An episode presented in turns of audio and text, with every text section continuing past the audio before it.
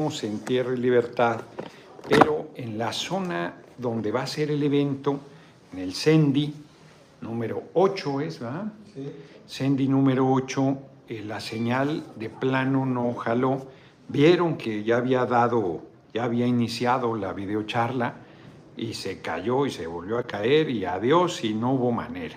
Y luego había puesto un mensaje de que la haría hasta en la noche, 9 de la noche desde el hotel, pero mañana salimos a las 6 de la mañana. La sesión de la Cámara va a ser jueves y viernes, de haber sabido, pues, no me maltrato mañana, qué locura. Hay que estar a las 5 en el aeropuerto. ¿Es a las 6 el vuelo? A las 7. Ah, hay que estar a las 6 en el aeropuerto, igual hay que salir mínimo 5.20, que pararse a las 4 y media. No, ya, ya parezco el compañero presidente, cabrón, pero pero él es presidente, tiene motivación, yo, pinche diputación pedorra a las cuatro y media, está cabrón. Entonces, este, mañana me voy a ir a Pueblo Quieto, mañana me voy a ir a Pueblo Quieto, llegando, llegando, llegaste. Y me regreso el jueves temprano a la sesión de la Cámara, quiero ir a caminar a la montaña. Y hoy aquí Fíjense que estoy un poco, este, apesadumbrado no es la palabra, como, es que coincidí con, yo no sabía que era la compañera de vida de Mejía, ahorita aquí en el Sendi, y entonces ella sacó el tema de Coahuila, pues yo dije mi posición y se enchiló, y entonces este, sí hizo un momento ahí muy, muy lamentable, porque además yo ahorita le preguntaba a mi equipo, igual y me dan por mi lado, pero ya ahora yo ya no le pregunté, yo creo que fui muy correcto, yo porque más evadí desde un principio tratar el tema y que yo ya hice públicamente mi posición, yo no. Mm. La mujer tiene carácter, eso no se le discute, pero yo creo que yo creo que abordó el tema de manera incorrecta, ¿no? Y, este, y bueno, pues ya. Entonces se generó ahí la, la tensión. Yo, yo no sabía que estaba la posibilidad de que viniera. Yo ni siquiera sabía que era eso. Hubiese dicho lo mismo, ¿eh? porque nunca fui ni descortés ni descuidado, no, no por eh, que sea alguien cercano, porque además le dije yo en lo personal, yo no tengo problema con Mejía, o sea, le tengo reconocimiento de su función en la Secretaría de Seguridad Pública, con nosotros fue gentil, apoyó a Mari Carmen Bernal. O sea, yo no tengo ningún, ningún, ningún tema personal, hombre. no es personal, es político. Yo soy un convencido de la unidad, soy un convencido de que es un error el rompimiento de la coalición y que este y, además le dije, pues yo no voy a ir, hombre, no voy a ir ni para, o sea, ni con Guadián ni con Mejía, no, ya, no voy a ir, que el pueblo de Coahuila decida pero ella era algo beligerante. Bueno, entremos en materia. Fíjense que hoy no se la van a creer. Les digo que ya soy Tlaloc, cabrón. A donde voy llueve, pero hoy se me pasó la mano. Qué pinche diluvio.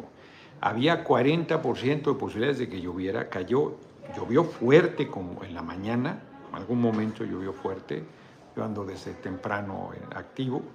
Y luego eh, amainó hacia las 10 de la mañana y luego a la media, al mediodía, poco antes del mediodía, un pinche diluvio otra vez, cabrón.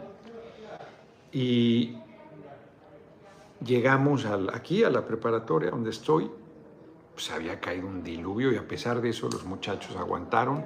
Venga, Mino, ni perdón, ni olvido cárcel a los vendepatrias, muchas gracias como siempre por tu cooperación. Y, este, y traigo unos zapatos que yo uso muchísimo, muchísimo. Tengo muchos zapatos, pero soy un caso porque cuando unos zapatos me acomodan mucho, pues no los dejo de usar. Ahí sigo con esos, no agarro los otros. Los dos siento un poquito de menos comodidad y ya no me los pongo. Entonces estos los usé hasta que ya se acabaron las suelas. Ya me había pasado en Ciudad Guzmán, que este, llovió un diluvio también antes del mitin y cuando pasamos por los charcos sentí como se me metió el agua por, por la suela. No, pero acá era un o sea, encharcamiento en serio. Entonces traía yo hasta casi hasta el tobillo mojado, cabrón. Entonces, este, por dentro, no, no, no arriba el zapato, por dentro se me subió. Ahora sí que se me subió la humedad. Entonces tuvimos que ir a comprar unos zapatos ahí a, a este, al, nos pusimos muy elegantes a Liverpool. El Horacio se puso, este, es muy generoso siempre el cabrón, entonces las compañeras no traían nada para taparse, venían casi en, en este, ¿cómo se llama? Tople, tople se llamaban esos quesos. Ah, top. Ah, toples es sí, no, no, no sí traían, top. No, sí traían, arriba, sí traían. Entonces ya les invitó una chamarrita porque estaban helando, el mismo compró una. Este, yo compré hasta calcetines porque no, se, se empaparon. Y compré zapatos y ahí venimos. De regreso, yo les digo, soy claro que ahorita ya Lupita, todo por Gerardo está lloviendo. Dije, no, bueno, el viento y el frío no lo traje yo. Este, una locura, una locura. Pero pasemos a cosas realmente para estar apesadumbrados. En la mañana, cuando me comentó, creo que fue Horacio, justo, que me dijo de la tragedia en Ciudad Juárez, dije yo, ay cabrón, ay cabrón, que en Facebook, claro que estoy transmitiendo, aquí estoy viendo los comentarios y todo. Saludos desde Torreón, Coahuila, Beida Soto Álvarez, Francisco, está viendo el video, claro que sí, Emma. Este, Irving García, pues ten mi número, lo doy en los mítines, hombre, todo el tiempo. Eh, en fin, el otro no es tema, ¿eh? Ya, lo de este personaje no es tema, yo ya no voy a comentar nada. Ya dije lo que tenía que decir, no es tema. Vamos al tema, que es muy delicado, que es que eh, hoy Alfredo Yepis había habíamos muchos esperanzados en su apoyo al PT en Coahuila, está bien, pues sigan esperanzados porque yo ya fijé mi posición. Y yo dije que apoyo a quien ganó la encuesta. Y quien ganó la encuesta, pues fue Guadiana. Entonces, mucho hago en no ir, ¿eh? mucho hago en no ir y me dijeron, lo comenté el sábado 18 de marzo, un par de compañeros me dijeron, no va a ser, no, no voy a no, pero tú eres del PT, sí, pero no, yo no, yo, sí, ahí, yo dije mi inconformidad con haber roto la unidad. Y entonces me dijeron que defina Coahuila, y dije, estoy de acuerdo, que defina Coahuila, no me meto, punto. Yo ya fijé mi posición, soy un convencido de la unidad. Todavía dije, ahorita, todavía ahorita, que hubo una discusión otra vez del tema, dije, pues podrían hacer una encuesta y quien quede arriba, pues sí, sí, que se haga, pues háganla pues háganla. Yo no conozco ninguna, eso le ha haber molestado, pero, es la verdad, yo no conozco ninguna donde Mejía esté arriba. Este, pero si él está arriba, yo estaría de acuerdo en que declinaran para apoyar, por ejemplo. Y si estuviera el compañero de Verde Unidad Coahuilense, creo que se llama, que fue diputado con nosotros la pasada legislatura, pues ahí. Y si es Guadiana, por más que a más de uno se le atraviese, pues ahí, y, buscar ganar, porque la suma de los tres sí te da el triunfo. ¿Qué va a pasar? Pues todavía no empieza la campaña. Hoy le preguntaron a Alberto Anaya, pues ustedes vieron la rueda de prensa, los que eh, estuvieron conectados sobre el tema. Yo no dije nada. Dije, no, hombre, estamos aquí a toda madre, ¿para qué toques ese tema? Bueno, pues ahí Alberto Anaya lo contestó y dijo, estamos en intercampañas, vamos a ver. No dijo que sí, no dijo que no, vamos a ver, ya, tan tan. Este, nosotros hemos hecho un esfuerzo por superar esta diferencia.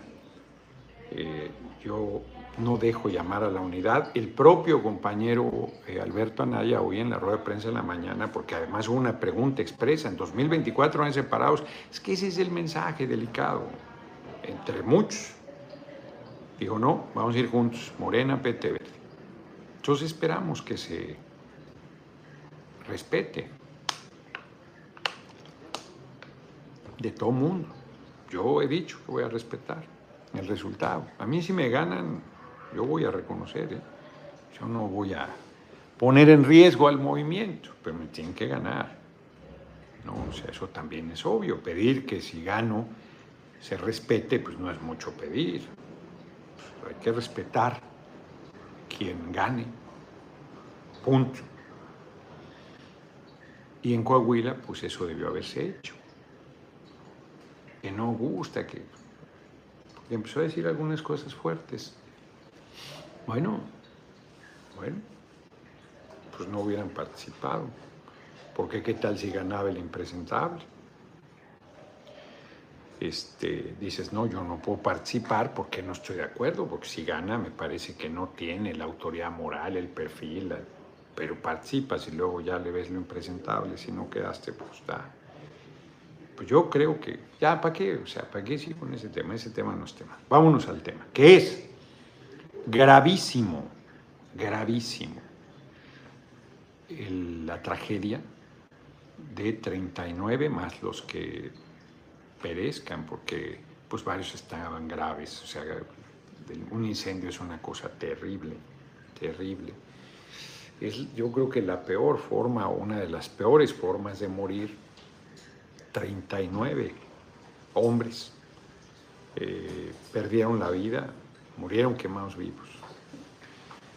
No sé si fue una protesta, por ahí están diciendo que, que sí fue una protesta, pero que no los dejaron salir es, eh, pues es gravísimo si eso fue así. Es una conducta criminal, si fuese el caso. Yo no voy a adelantar vísperas porque está una investigación abierta. Arcadio Barrón, muchas gracias. Pero les comenté mucho cuando leí el libro El Camino de la Bestia. Es un libro Bianchi o Bianchini, creo que es Bianchini, el periodista que se hace pasar por migrante, pero vive el Via Crucis del migrante desde Guatemala hasta Arizona. Te cuenta toda la historia. Y él, que es un hombre decente, en varios momentos le sale pues la peor parte porque frente a las presiones de la sobrevivencia, pues tu, tu ímpetu de sobrevivir se impone por sobre la generosidad y la altura de miras y la chingada, o sea, está cabrón. Es un libro muy fuerte, a mí me dio muchísima vergüenza, muchísima vergüenza que esas cosas pasen en el país. Te cuenta cosas terribles, del sufrimiento de los migrantes, desde atropellos, eh, asaltos, abusos, actos infames, violaciones sexuales, accidentes, la bestia le dicen al tren porque pues, es muy difícil mantenerte arriba del tren despierto, horas y horas y horas despierto, porque si te duermes te caes a la vía y en el mejor de los casos quedas tullido, mutilado, en el peor te mata. Es, está cabrón, lo publicamos en el Consejo Editorial, ahí está. Es un libro terrible Bianchini, sí, esto sigue bien. Gracias, Emma. Es terrible, es terrible. Yo de veras me sentí profundamente avergonzado. Bueno, después de lo de hoy, ay carajo, lo dije en la rueda de prensa en la mañana, tenemos que revisar la política migratoria de nuestro país. Sé la enorme presión del gobierno de Estados Unidos, pero el gobierno de Estados Unidos es profundamente hipócrita. Es un país de migrantes. Por favor, Estados Unidos es un país de migrantes necesitan, siguen necesitando mano de obra. Todo el que llega a Estados Unidos, llegue como llegue, encuentra trabajo. Todo el que llega. Por eso va la gente. Si no va a ver qué calidad le dan, va a trabajar, va a contribuir con su esfuerzo a la riqueza del vecino país. El vecino país los absorbe, los ocupa, los necesita. pero hipócritamente cierra las fronteras, hipócritamente lleva décadas sin hacer una regulación migratoria e hipócritamente no da visas temporales para trabajar. Porque además yo creo que la inmensa mayoría de los migrantes no quieren quedarse, pues quieren ir a trabajar y regresar. Podrían estar yendo y viniendo sin ningún problema. pero no dan las visas de migrantes. Entonces es terrible porque con todo ese racismo, con todo ese clasismo, con toda esa hipocresía, pues generan, no es la primera tragedia, esta sí en manos de nuestras instituciones, que eso es, no, no, pues está cabrón. Ni en Estados Unidos les han pasado, creo, algo así, que tienen francas prisiones para los migrantes, como si hubieras cometido un ilícito. A mí me tocó estar en una de esas, ya lo he platicado. Solo una noche, afortunadamente. Entonces, que haya pasado esto, pues está cabrón. No, no puede ser. No debe ser, ya tan pudo que fue. No debe ser, no debe volver a suceder. Y creo que nosotros debemos o sea, hacer honor a lo que hemos sido, un país de puertas abiertas, un país que recibe a los migrantes, que recibe a la migración, un país que le da la mano a quien lo necesita.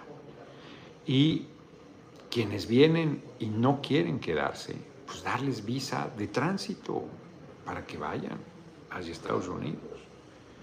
Hoy me decía un periodista en la mañana, pero ¿y si se queda en las zonas fronterizas? Pues ellos no quieren quedarse en las zonas fronterizas. Y con Estados Unidos debemos discutir el tema. Pero inclusive si se quedan en las zonas fronterizas, ¿qué hacemos? O sea, ¿qué, hacemos? Esto porque fue en Juárez donde pasó, en la zona fronteriza los encarcelamos y luego les prendemos fuego.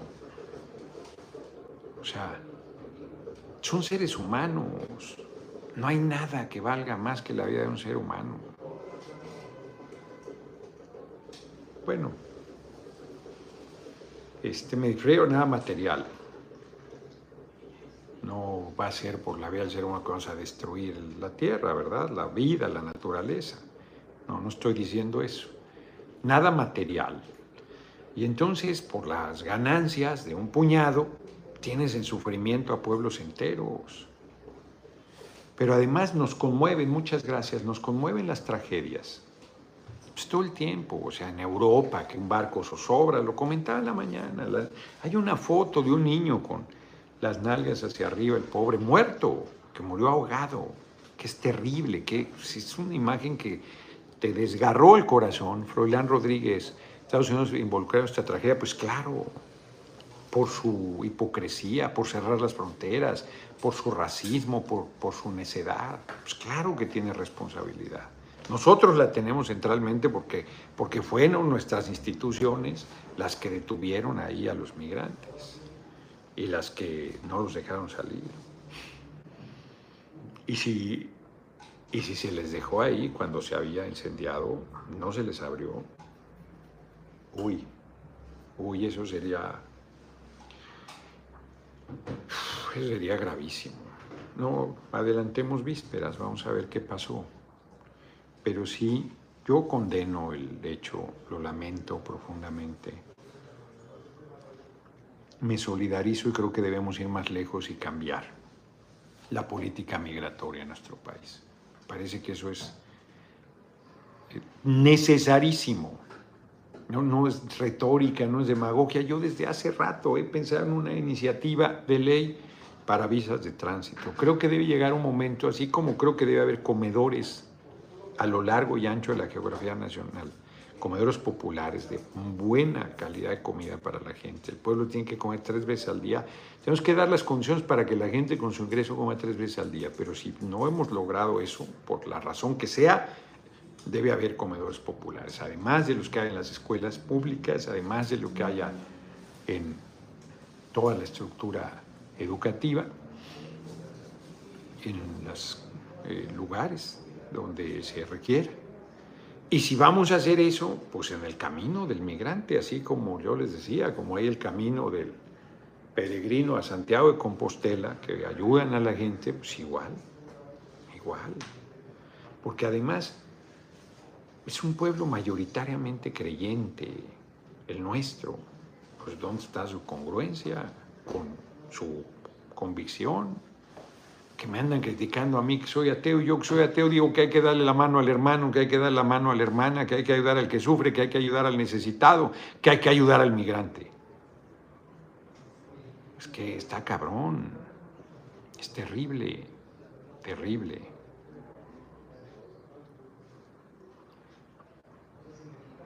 Entonces, nos va a hacer, además, con lo hipócrita que es la derecha, pues mucho daño. Pues, ¿Qué respondes a eso? O sea, más que condenar el hecho y exigir sanción a los culpables, no quedará impune si hay responsables, no quedará impune. Pero eso no cambia. La tragedia, que reitero, no es la primera, lamentablemente no será la última, sí debe ser la última en instituciones de nuestro país. Pero no será la última que vivan los migrantes, pues el del tráiler hace relativamente poco en San Antonio, creo que fue. Pues ahí murió medio centenar, asfixiados, que también es una forma monstruosa de morir. En el libro de Bianchi te cuenta cómo los transportan. No, no, es, es que ni a los animales que llevan a sacrificar, ¿eh? que es muy duro lo que estoy diciendo. No, es, este, es infame, es inhumano, es monstruoso el sufrimiento y lo único que la gente quiere es comer tres veces al día, pues si no está buscando otra cosa, no está pidiendo nada regalado, va a trabajar, va a buscarse la vida de manera honesta, porque más podía quedarse en su lugar de origen de narco o asaltando la chingada. ¿no? No, es gravísimo. Es una cosa muy dura. Que nos avise este nuestro compañero, ¿no, doctor? Cuando nos tengamos que ir. A lo mejor suspendo antes porque ibas a empezar a las seis en punto y se, se nos complicó la transmisión y, ya estaban llegando ahí los compañeros de, de, Tierra y Libertad que cumplen 50 años. Sí, exacto, sin el pero, dice eres ateo, pero eres un buen nombre que lucha por el pueblo, dice Roberto Alberto, sin el pero. Soy ateo y soy un buen nombre. Ya Dan le tiró la bolita de la responsabilidad de Ebrar, ¿cómo ve, diputado Noroña? Cuauhtémoc Castro, este, pues no sé de quién dependen esos, eh, esos espacios. No sé si del Instituto Nacional de Migración o de Relaciones Exteriores. Hoy, por ejemplo, hubo una persona que se me acercó para decirme que su mujer es eh, de origen extranjero. Marco Ávila, te amo Noroña, es el próximo presidente, buen sustituto con B grande para mi cabecita con sede de algodón. Muchas gracias Marco Ávila por tu cooperación. Hoy me decía alguien que su esposa es extranjera, que lleva 10 años y no le han, no le han dado el reconocimiento de la ciudadanía. Y eh, yo le decía, pues eso lo vamos en el Instituto Nacional de Migración. Me dijo, no, es de Relaciones Exteriores. Entonces no sé no sé qué dependencia sea la responsable. Si, si, es la Secretaría de Relaciones Exteriores, pues es un, un asunto delicado para... Digo, eh, o sea, a ver, de quien dependa está cabrón. O sea, yo no evado el asunto que es mi gobierno, que es nuestra responsabilidad, que, que es terrible, que es parte de la presión del gobierno de Estados Unidos, de que nosotros este, contengamos. Pues, ¿Por qué vamos a hacer esa tarea? Amenazó Trump con aranceles que habían hecho un daño brutal al país, brutal. Y nosotros hubiéramos aplicado los propios, se hubiera puesto de cabeza las cosas. Pero la verdad es que pues Porfirio Muñoz Ledo ha criticado estas cosas y ahí tiene razón. Ese es el problema. Ese es el problema.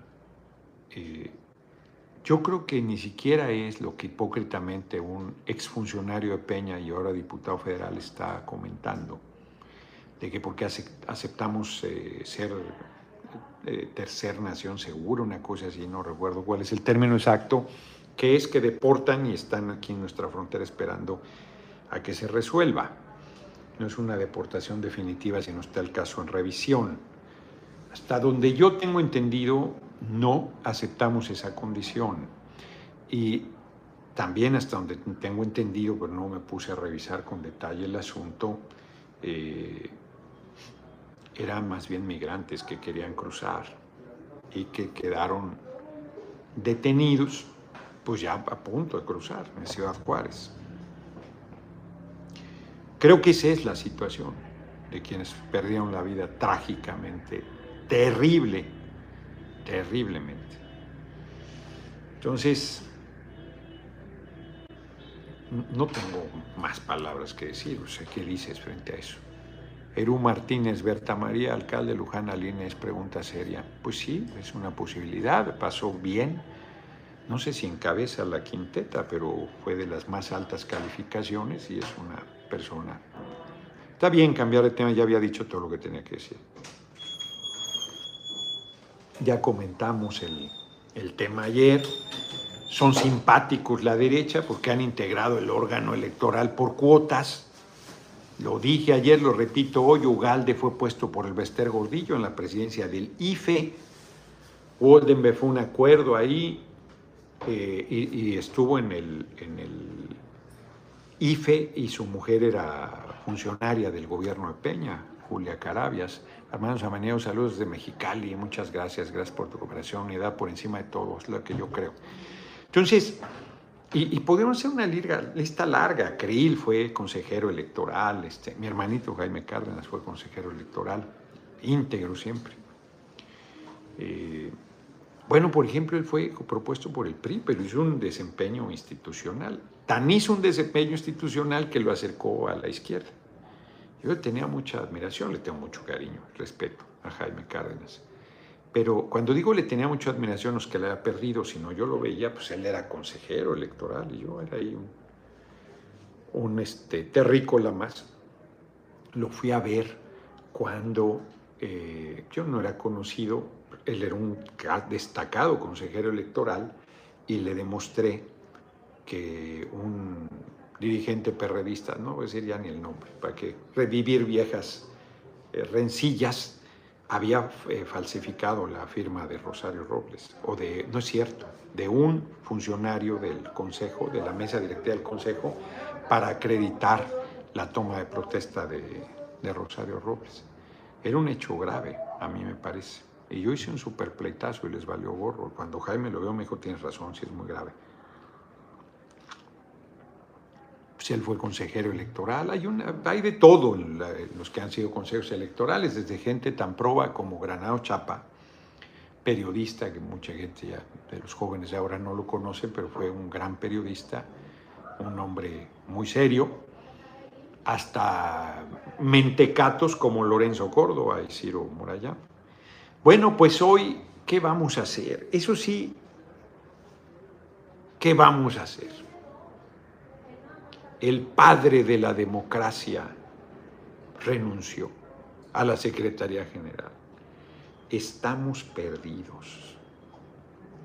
Ahora sí que como decía el Chapulín en el programa El Chapulín Colorado, ¿quién podrá rescatarnos o salvarnos? ¿Qué era lo que decía? Defendernos. Defendernos, bueno, ni una ni otra. Ahora, ¿quién podrá defendernos? ¿Cómo vamos a garantizar los procesos democráticos si el padre de la democracia hoy renunció? ¿Cuántos soltarán lágrimas como las que hemos visto anteriormente cuando había salido en la primera etapa? Dice Edmundo Jacobo, que nadie lo conocía efectivamente, que ha ganado una notoriedad no buscada y que su trabajo era no lo dice así, pero eso quiere decir de bajo perfil, sin protagonismo. Y que ahora que todas las luces se le pusieron enfrente, pues él piensa que ya no es útil. Sobre todo cuando le dicen que cobra tres veces el sueldo del presidente. Y entonces el día de hoy presentó la renuncia. Uh, qué triste.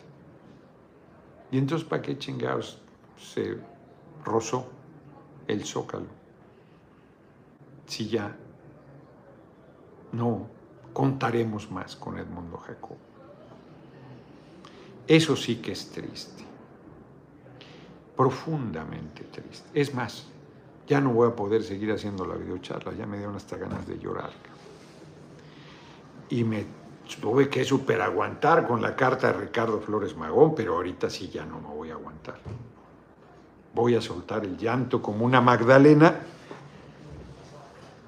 no, por decir que los hombres no lloran, que también lloramos, sino porque es la figura que se utiliza. Pero ahora deberíamos pensar en algún machinrín que llore. Edmundo Jacobo lloró hoy, no saben si lloró a la hora que renunció, porque a lo mejor lloraría como Edmundo Jacobo está llorando en este momento, porque como machinrín se aguantó a la hora de la renuncia, pero yo cuando renuncié al PRD, ah, pues este cabrón de Horacio renunció conmigo y, María Fernanda Campa Horacio Flores y este, la verdad es que sí lloré antes de ir pues, a la hora de la renuncia, ¿no?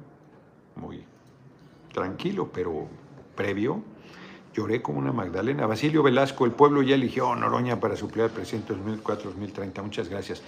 Porque, pues, casi 20 años estuve en el PRD. Es la única militancia partidaria que he tenido, que tendré. A estas alturas yo ya no me meto a ningún partido, cabrón. Y, fueron años muy intensos de mi vida, de mucho aprendizaje, muy importantes. Me duele mucho lo que han hecho el PRD ahí, los sepultureros. Es una vergüenza. Después de las luchas tan importantes que se dieron, 600 muertos por luchar contra el fraude electoral, fue una tarea muy importante. No había lucha social donde un perredista, una perredista no estuviera.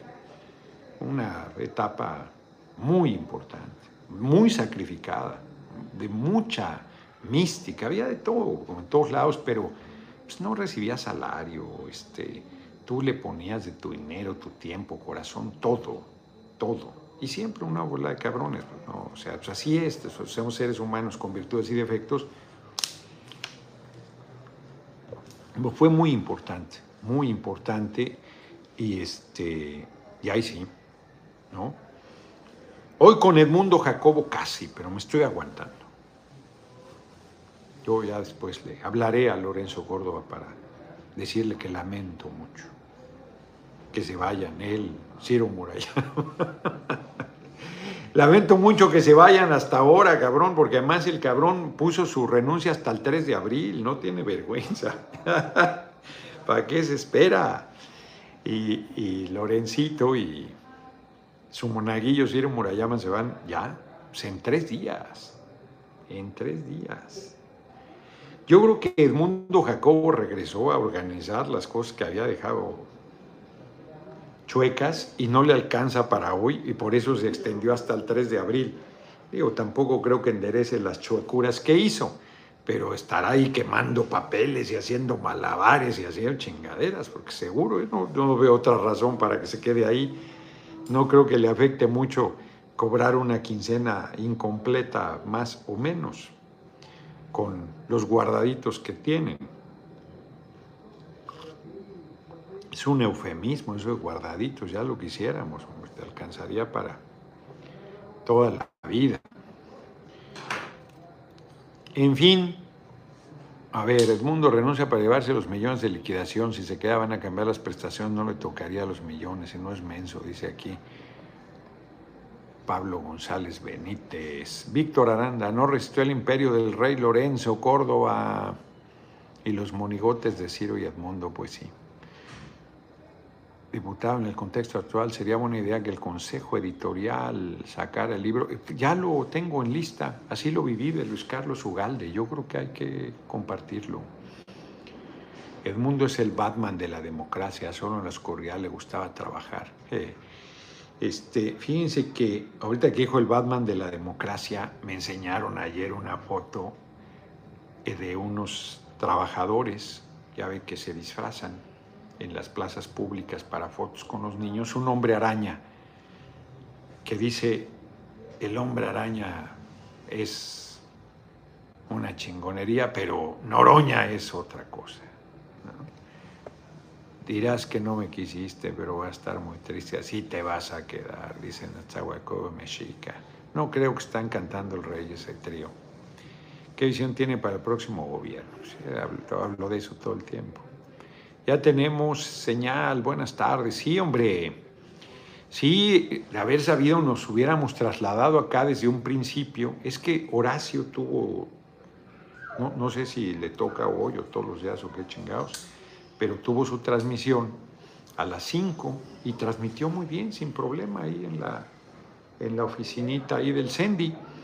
Entonces yo dije, pues ahorita, ni siquiera me aceleré, estaba yo ahí, estaba desde temprano. Entonces, eh, poquito antes de las seis quisimos echar a andar y nada. Y empezó a fallar y empezó a fallar y valió madre. Si no nos hubiésemos venido acá a este lugar desde un principio, está transmitiendo a toda madre. Fíjense que tiene aquí las banderas, no creo que sean todas, pero tiene 2, 4, 6, 8, 10, 12, 14, 16, 18 banderas mexicanas, la última y la, el estandarte de la Virgen de Guadalupe, hasta la del ejército trigarante por ahí. Están, yo creo que diferentes etapas de las banderas. Y algunas pobres están todas descoloridas. Pero este, es una sala de juntas aquí de los académicos bastante bastante agradable. Es muy impresionante, ¿eh? la verdad, sin ninguna lambisconería. Es muy impresionante el proyecto del, PT educativo, porque tienen, lo, comenté hoy, desde la atención a la primera infancia, que ellos son de los súper especialistas en el mundo. ¿Cómo? En el mundo. Hacen un congreso aquí en Nuevo León, invitan a gente de todo el mundo sobre ese tema se metieron a estudiarlo, yo no sé por qué, y entonces son unos comprometidos de que la mamá esté bien alimentada para que el producto se forme bien, el cerebro se forme bien, amamante el primer año al la bebé o el bebé cuando este, al nacimiento y luego esté bien alimentado el bebé hasta los tres años que es cuando más conexiones neuronales se hacen. Rodrigo Castillo, buenísima tu entrevista con René Delgado. Hasta a mis amigos conservadores les abrió los ojos tu preparación y visión. Muchas gracias, qué bueno que les gustó. Además fue, era una entrevista, les digo que era una emboscada. Yo, ahora sí que yo pensé que iba a ser una cosa ahí de, pues como a cualquier aspirante y no. Pero estuvo bien porque las preguntas que hizo pues son los lugares comunes de la descalificación, entonces eso permitió aclararlos y seguro habrá que seguirlos aclarando permanentemente. Yo les decía yo que este, ¿qué le estaba diciendo? Ya se me olvidó, cabrón, pues estábamos hablando de las banderas. Ah, lo de los CENDIs, claro, por eso salió el proyecto educativo. Y me, ahorita me hizo recorrer el CENDI, este, Alberto. Ya me había enseñado otro, y este está, es en un espacio como aparentemente más improvisado, pero está muy bien, está, sin pero, está muy bien. El comedor, cada espacio de los lactantes y los eh, chiquitos de uno y medio a tres años tienen su propio espacio de aprendizaje, de juego, de cuidado, de, control de esfínteres este, después de los tres, ¿será? Este, muy bien, la verdad muy bien. O sea, son, son muy serios, son muy serios. Ellos en esa parte son muy profesionales. Yo creo que su esquema educativo deberíamos retomarlo a nivel nacional. Miren, desde cosas tan simples, aquí en Monterrey es un calor de la chingada. Bueno, las escuelas públicas no tienen aire acondicionado. Aquí en todos los saloncitos de los chiquitas, chiquitos, estaba el aire acondicionado de las niñas, los niños, todos. Todos tenían este comedor limpio, este, no, muy... A ellos tienen el CENDI primaria y secundaria, reciben desde los 45 días de nacidos a un bebé, a una bebé. Nunca han tenido un problema. Hoy dijo algo muy duro Alberto Anaya, muy duro. Me dijo, ¿sabes por qué? En la guardería ABC no hay ni un eh, ni un integrante del personal que haya muerto. Sí, le digo, pues porque se salieron todos. Exacto, me dijo. Ahí dejaron a los niños y a las niñas. Está cabrón. Dice, nosotros, cada persona tiene un número de niñas y niños con nombre y apellido y no puede salirse sin haberlos sacado a todos. Y todavía hay dos que hacen un último rondín para ver que no se haya quedado nadie. O sea, hay un proceso, de, hay simulacros de, desalojo eh, para que estas cosas no les sucedan. No han tenido, llevan más de 20 años el proyecto. ¿Cuánto tiempo lleva el proyecto educativo de Sandy? ¿20 años será? Más, de 20 años. Más de 20 años, no han tenido, no han tenido 28. Tú me dices cuando ya va. Este, no, no han tenido nunca ningún incidente. Y bueno, revisan a los niños al llegar y si hay abuso, luego, luego, ¿eh?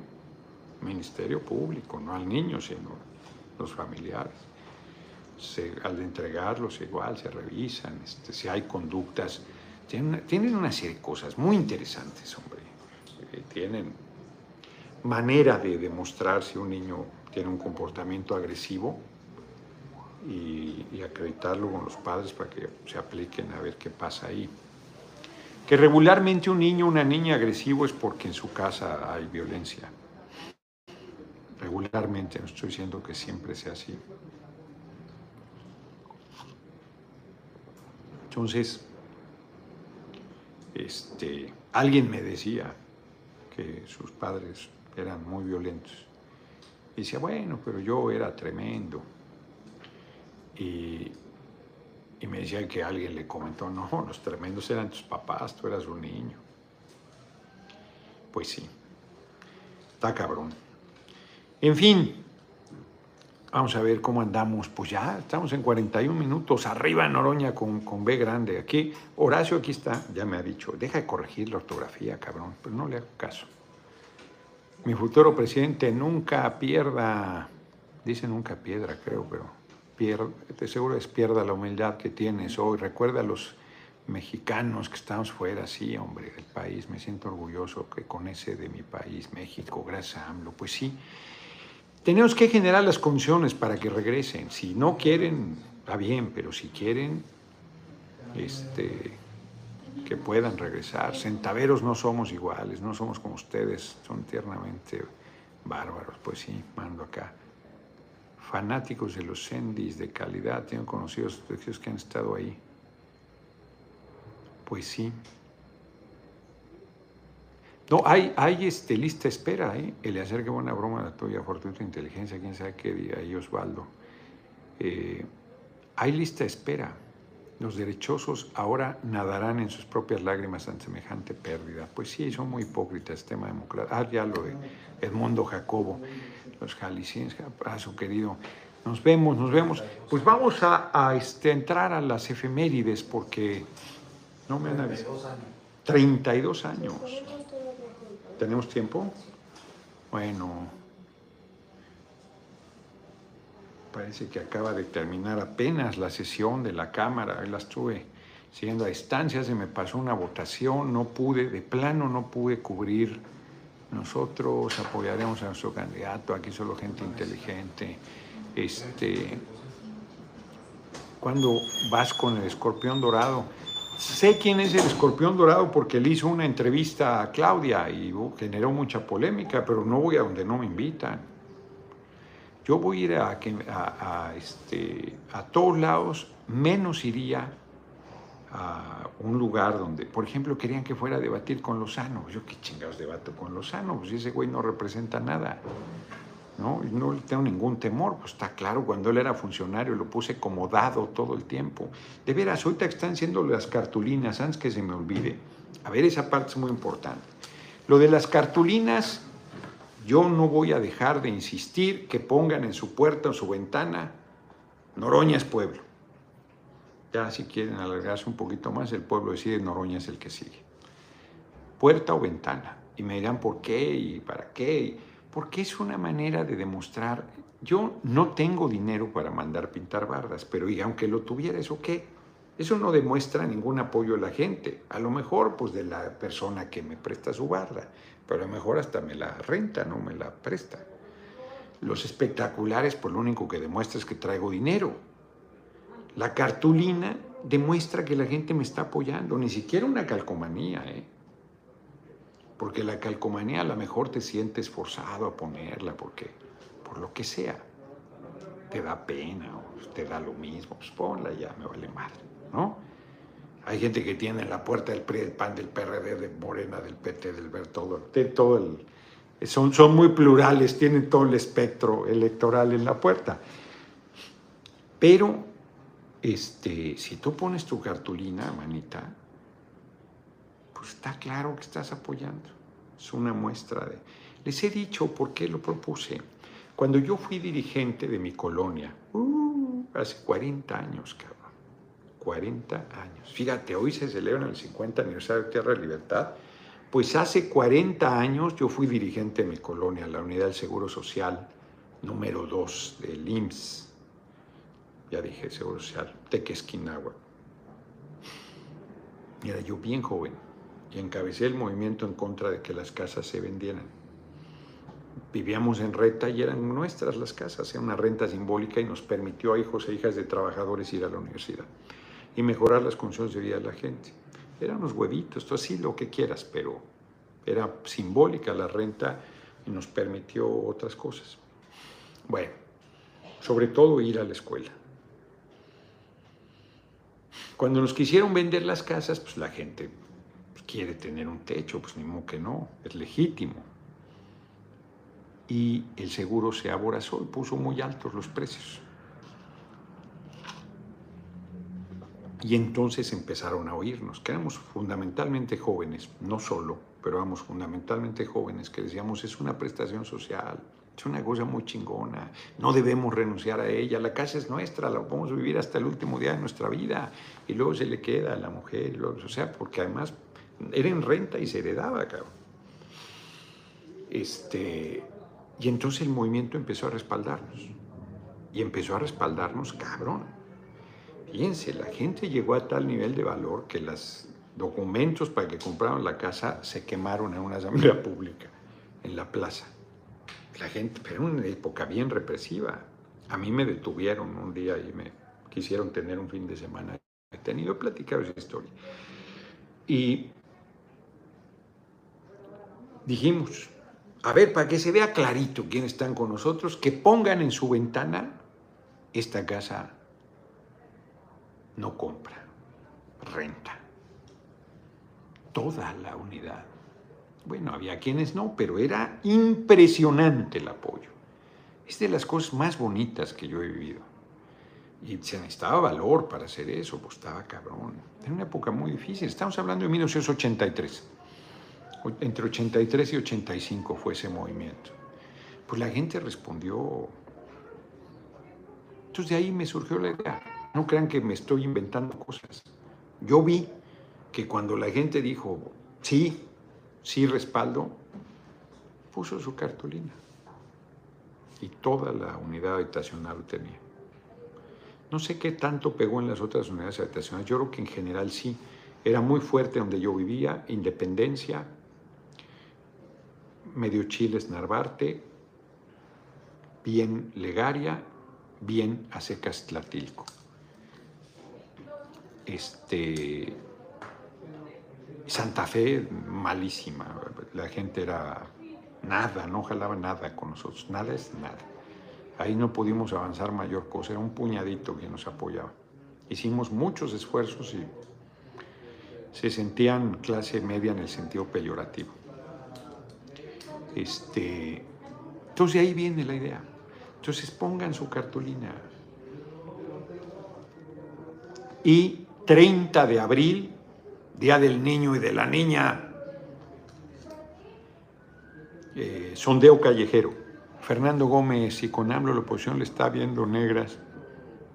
Ahora este Noroña en el poder no van a ver la luz, estos de la oposición exacto.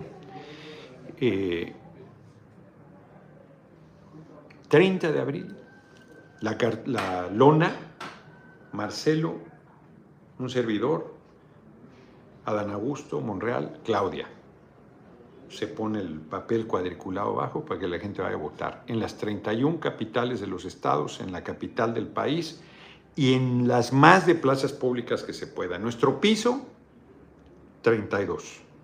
Nuestro piso. Nuestro techo, la nación entera. Hasta donde dé. No me hago ilusiones. Chingón sería que lográramos nuestro piso. Chingón sería. Froilán Rodríguez, arriba, mi Gerardo, eres un auténtico luchador de los derechos sociales de todos los mexicanos, debe ser presidente de México. Eso. Muchas gracias, muchas, muchas gracias.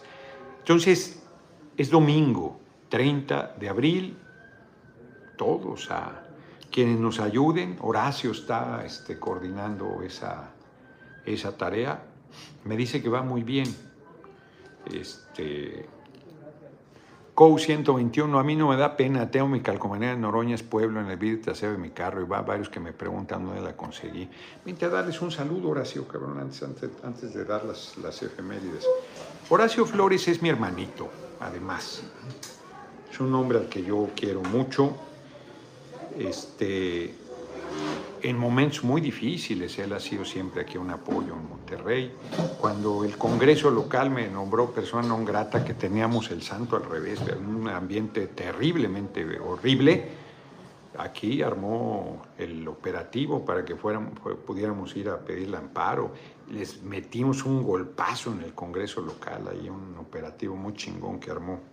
Horacio es un gran compañero, es mi hermanito, es un, un hombre este, además de, izquierda toda la vida, de trayectoria muy importante, y él está coordinando todos los grupos que están apoyándonos. Entonces aquí, dales un saludo y dales tu número. Luego, a ver, cabrones, aquí está, que luego se quejan que no les contesta.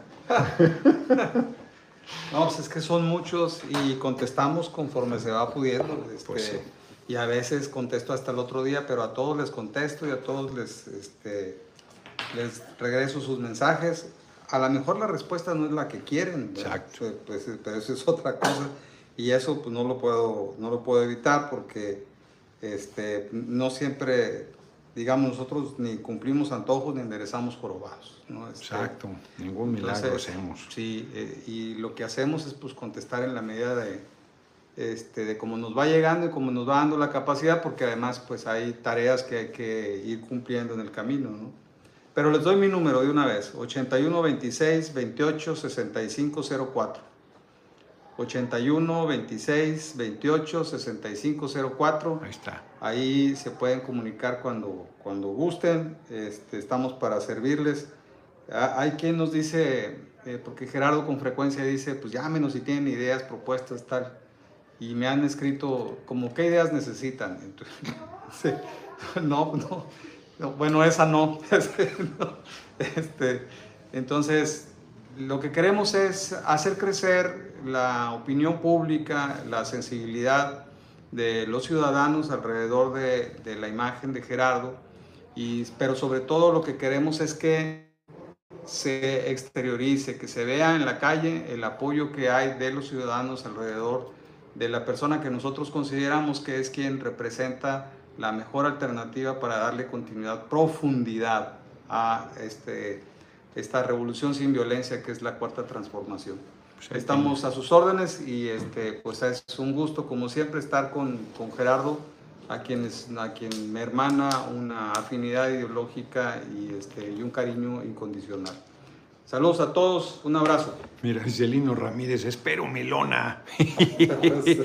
Estamos viendo, ¿eh? Porque sí estamos viendo ayudar a algunos compañeros, pero sí queremos que sean de de veras, porque mírenlo, yo por ejemplo, Regeneración, todavía hay lugares donde tienen montones ahí tirados de periódico Regeneración que decían que lo iban a... Entonces sí queremos que quien pase, porque pues, no tampoco tenemos recursos, ¿no? Pero si mandamos alguna lona, pues que sí se, que sí se haga, ¿no? Ya, mira, ya te están diciendo que tu voz se escucha muy joven. ¿Eh? Exacto, nomás la voz. Ya valió más, ya se me cerró por estar chismeando. Les digo rápido las efemérides porque ya eh, me dice Emma que no sé si estaba ella en la Roma, yo creo que sí. Sí, pues ni que se ha ido al centro, que se fue la luz ahí, que llovió muy fuerte, igual que acá, y eso que no estoy allá, para que no me ande adornando yo. 1868 nace en Rusia Máximo Gorky, novelista, dramaturgo y político de la Revolución Soviética. Entre sus obras literarias más importantes está La Madre. 1895 nace en España Ángela Ruiz Robles, maestra, escritora, inventora, que en 1949 creó un libro mecánico con láminas que iluminaban dibujos y mostraban textos cuando se tocaba con el dedo. Nunca se patentó y hoy es considerado antecedente del libro electrónico. ¿Qué tal? ¿Qué tal, hombre? Tanta gente que ha habido talentosísima y que queda en el olvido. No sabía esta Ángela Ruiz Robles. 1939 entran a Madrid las topas de Francisco Franco. Es una chingadera. El triunfo del, casi el triunfo, de, no el triunfo cuando entró a Madrid, triunfo del golpe de Estado en contra de la República Española. En 1941 se quita la vida Virginia Woolf, escritora británica considerada un símbolo del feminismo internacional. Su obra más conocida es La señora Dalloway. Sí es una película esta, no la vi la película, ni he leído, fíjense, a Virginia Woolf. Debo leerla, tanto que tengo por leer. 1942 muere en una prisión franquista de Alicante Miguel Hernández, el poeta. La nana de la cebolla es, tristísimo esa poesía, ese, ese poema. Poeta y dramaturgo comunista español, tenía 31 años. En 1944 se funda la Meroteca Nacional en el antiguo Templo de San Pedro y San Pablo, ahí lo conocí, ahí fue el primer congreso eh, de México y luego fue, este, es de la UNAM y luego fue hemeroteca y luego fue de la luz o no sé qué, mataron a los migrantes, no sé, está la investigación. Y, este, y hoy es el Museo de la Constitución. 1979 se fue trasladada a CEU. Yo cuando estudiaba en la universidad, todavía parte de mi tesis, eh, la, la hemeroteca fui ahí. No, no fue en la tesis, fue antes, porque en la tesis ya me tocó en CEU. Era una cosa de locura, ya, ya se acabó el tiempo. No, me queda un poquito. La cosa, hoy tú entras a internet y además es válido hacer citas eh, de internet.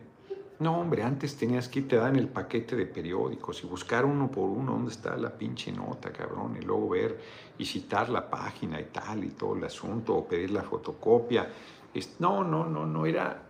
Si a mí me daba flojera hacer un libro, porque además a mí me enseñaron bien, a escribir bien, con citas a pie de página y con, eh, por si no es plagio, ¿no? Las ideas de quién la está sacando, ¿no?